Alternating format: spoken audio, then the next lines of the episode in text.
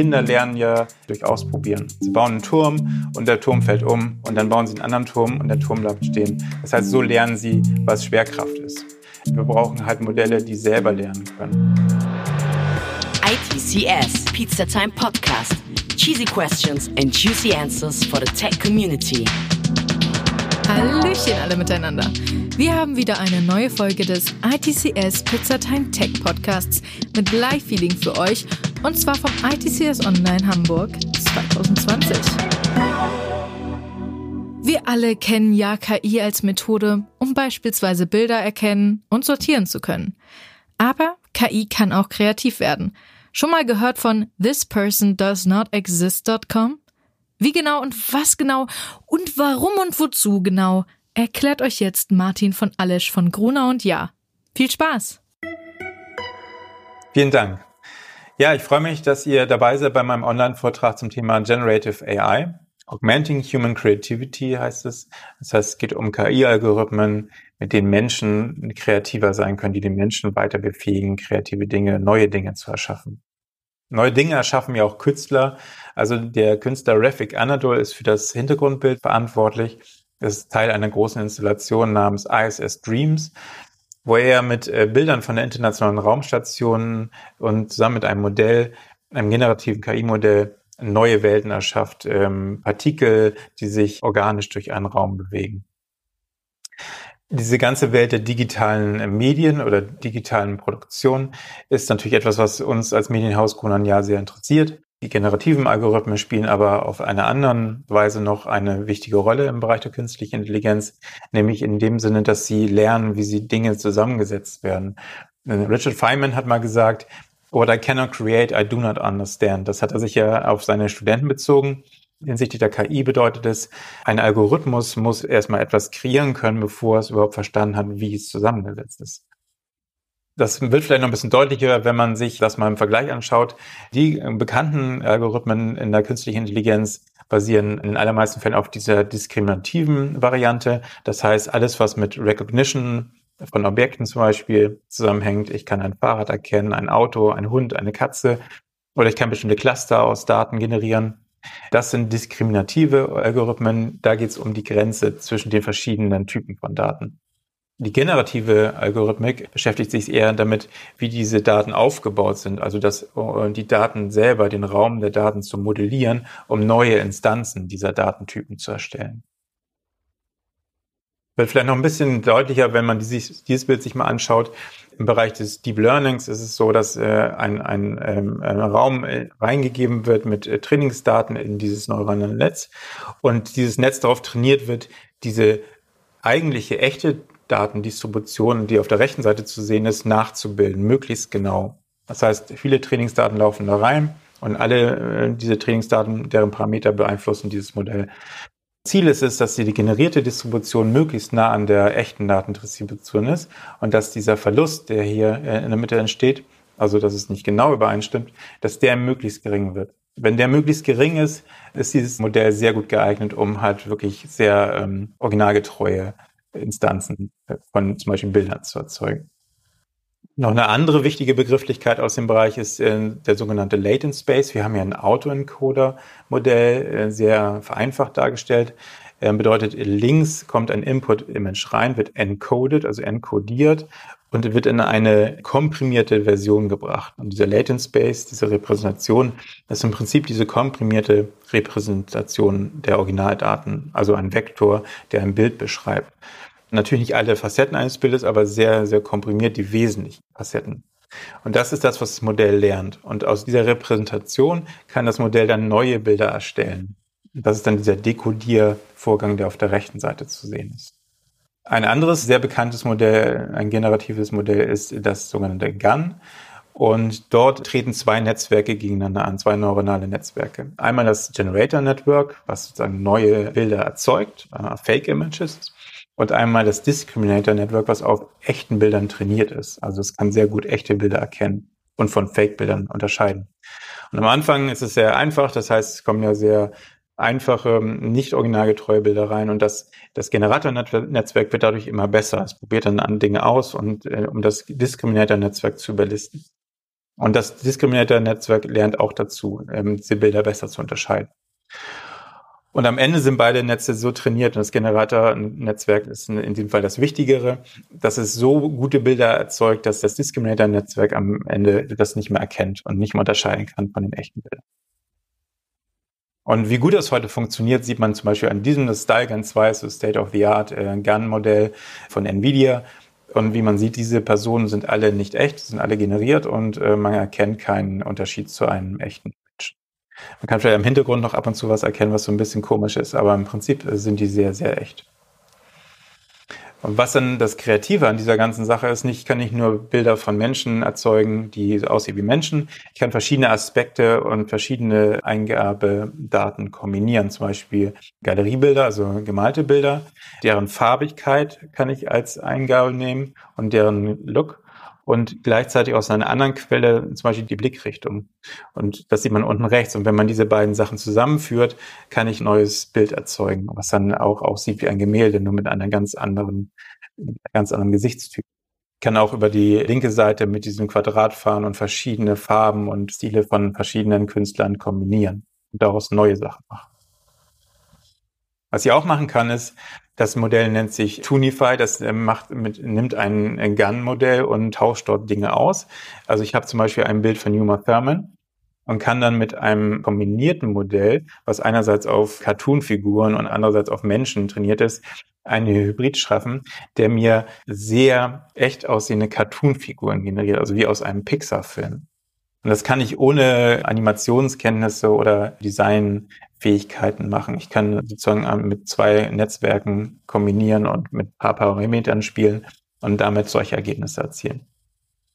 Was ich als dritten Schritt dann noch machen kann, ist, wenn ich dann diese Cartoon-Figur von Uma Thurman erzeugt habe, kann ich sie auch animieren. Und das Animieren muss ich auch nicht wirklich gelernt haben oder können, sondern ich kann ein anderes Modell nehmen, das nennt sich First Order Motion Model. Und da, das funktioniert so, dass es ein Foto braucht und ein Video, das sogenannte Driver-Video. Und dieses Video gibt vor, wie sich das Foto dann hinterher animiert oder bewegt. Und das wird mit der Zeit auf jeden Fall noch besser und ähm, eine große Möglichkeit, einfach hochwertige Animationen von Charakteren zu erstellen, zum Beispiel für Spiele. Ein kleiner Ausflug in die Bilderkennung als Übergang vorab. Das heißt, diese Bilderkennungsalgorithmen sind über die Jahre immer besser geworden. Am Anfang konnte man erkennen, was im Bild wesentlich enthalten war, so People und Trees, also Bäume und äh, Menschen. Ähm, dann wurde es regionaler, dann konnte ich halt diese Boundary Boxes um, um die Objekte machen und konnte sagen, okay, da ist der Becher und da ist der Mensch. Und dann konnte ich äh, richtige Masken erstellen, 2017 mit diesem Mask CNN konnte ich die einzelnen Menschen halt sehr ähm, eng umrahmen, so dass ich genau wusste, wie die Objekte dann auch von der Silhouette aussehen. Was da noch nicht möglich war, war die Hintergrunderfassung, spielte sich alles im Vordergrund ab und letztendlich dieses Panoptic FPN Network kann dann letztendlich auch das. Was man da gut, gut sehen kann, also ich kann verschiedene Sachen sehr gut aus dem Bild extrahieren und die Umrisse sind sehr klar. Ich kann sagen, da sind Bäume, da sind Gebäude und im Vordergrund sind die Menschen und die sehen genauso aus. Da ist noch ein Becher in der Hand. Und was ich damit machen kann, sieht man in dem nächsten äh, Bild, man kann diesen Prozess dann auch wieder umdrehen. Also wenn man jetzt einerseits, wenn das gelernt hat, das Netzwerk, was eine einzelne Farbe bedeutet oder wie ein Objekt aufgebaut ist, kann ich ein Bild malen, was einfach nur Farben benutzt und grobe Umrisse von Landschaften, zum Beispiel in diesem Fall orange sind Berge, weiß sind äh, Wolken, grün sind noch ähm, andere Wolken und dieses hellgrün und dieses grüne ist dann der Horizont und mit der Vegetation. Und das Netzwerk, was auf Landschaftsbilder trainiert ist, kann daraus dann wieder neue Landschaften machen. Das heißt, links ist die Eingabe von Menschen erzeugt und rechts ist das, was das Gaugan Network, ein Gun Network daraus macht als kreatives Tool total hilfreich, wenn man mit Dingen spielen will, mit Beleuchtung und verschiedenen experimentieren möchte mit verschiedenen Objekten wie Bergen und äh, Nebel oder sowas. Ähm, Coley Words, Senior Concept Artist, zum Beispiel Rogue One, a Star Wars Story, hat das auch genutzt als kreatives Tool, um neue Welten, Konzepte für Raumschiffe und für Oberflächen vom Planeten zu erzeugen. Also es ist wirklich auch in Produktion oder in der Vorproduktion im Einsatz.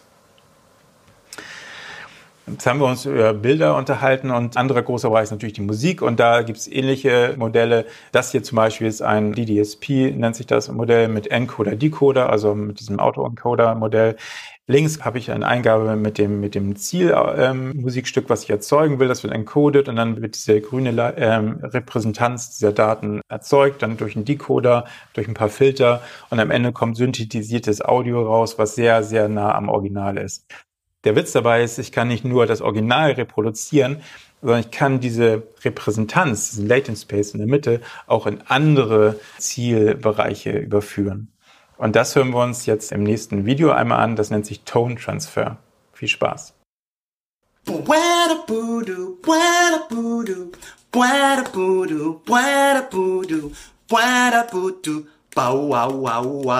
Wow.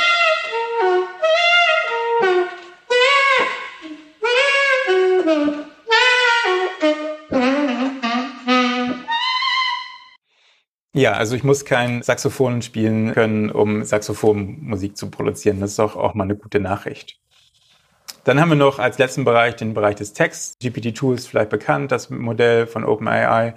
Decoder Network, da fällt diese Encoder-Variante weg ich will jetzt nicht ins Detail gehen, aber letztendlich lässt sich auf diese Art und Weise auch wieder ein Neues erzeugen. Ich habe einen Input-Text, also ich habe einen, einen Eingangssatz, der dann sozusagen von dem Modell genommen wird und weitergeführt wird. Das heißt immer, der Input wird zum Output und der Output wird wieder den, an den Input angefügt und dann gibt es das nächste Token, das nächste Wort. Und so kann man mit dieser KI, mit diesem Modell Geschichten schreiben. Zum Beispiel eine Geschichte über ein Tal von Einhörnern, die Englisch sprechen. Das ist das, was von OpenAI am Anfang beim Release veröffentlicht wurde. Ja, ein kleiner Ausblick noch in noch zwei Minuten, die ich habe. Wie Menschen lernen. Ich habe ja eingangs auch gesagt, es hat noch ein bisschen mehr damit zu tun, wie Modelle wirklich intelligent werden. Menschen, also Kinder lernen ja nur ganz begrenzt dadurch, dass man ihnen etwas sagt. Zum Beispiel, das ist eine Katze. Natürlich lernen die auch so, aber ganz viel lernen sie durch Ausprobieren und verstehen, äh, um Lernen das Verständnis von ihrer Umwelt. Sie bauen einen Turm und der Turm fällt um und dann bauen sie einen anderen Turm und der Turm bleibt stehen. Das heißt, so lernen sie, was Schwerkraft ist. Und das ist auch, was Jan LeCun vertritt, diese These, der ist sehr bekannt durch dieses, wir brauchen halt Modelle, die selber lernen können. Weil die Vorhersagefähigkeit, also das Kind kann ja irgendwann vorhersagen, dass wenn, wenn irgendwann ein Auto über den Tisch ranfällt, dass es runterfällt. Das ist das, was die künstliche Intelligenz braucht, um, um wirklich den nächsten Level zu erreichen. Und das ist halt eine unsupervised oder eine self-supervised Variante des Lernens, also selbstbeobachtend und nicht von außen vorgebend, was richtig und was falsch ist. Ein Beispiel habe ich jetzt noch ein Video, wo man ganz gut sehen kann, wie sowas, diese Vorhersagefähigkeit eines Modells funktioniert. Also ich habe ein Video und kann dann bestimmte Umrisse markieren und kann auf diese Art und Weise Sachen aus dem Video zum Beispiel rausrechnen oder den Bildbereich erweitern, weil das Modell gelernt hat, mit Video so umzugehen, dass es maskierte Bereiche wieder auffüllt und zwar so auffüllt, dass es sehr, sehr natürlich wirkt und dass es nicht irgendwie für den Menschen komisch aussieht. Das ähm, wirklich State of the Art, was gerade veröffentlicht wurde, nennt sich Flow Edge Guided Video Completion und also möglich, sich da wirklich Videos komplett neu zu gestalten. Ja, das letzte Bild, The Revolution Will Not Be Supervised, kommt auch aus einem Vortrag von Jan LeCun. Ja, also die Revolution der KI geht in diese Richtung, dass Modelle entstehen, die wirklich ihre Umwelt gelernt haben, wie ihre Umwelt äh, zusammengesetzt ist und dadurch intelligenter werden. Ja, ich werde dann nach dem Vortrag noch im Chat äh, verfügbar sein. Ich freue mich auf eure Fragen. Vielen Dank für die Aufmerksamkeit. Ja, ich wollte auch schon immer Saxophon spielen können, ohne es zu üben. Welches Instrument wolltet ihr schon immer einsprechen? Schreibt uns gerne auf Social Media. Und wenn ihr mehr Episoden mit oder vielleicht auch ohne künstlich generierte Musikinstrumente wollt, abonniert uns doch auf eurer Lieblingsplattform. Wir sind wöchentlich mit spannenden Tech-Themen für euch da. Also dann, bis zum nächsten Mal. Bye! ITCS, Pizza Time Podcast.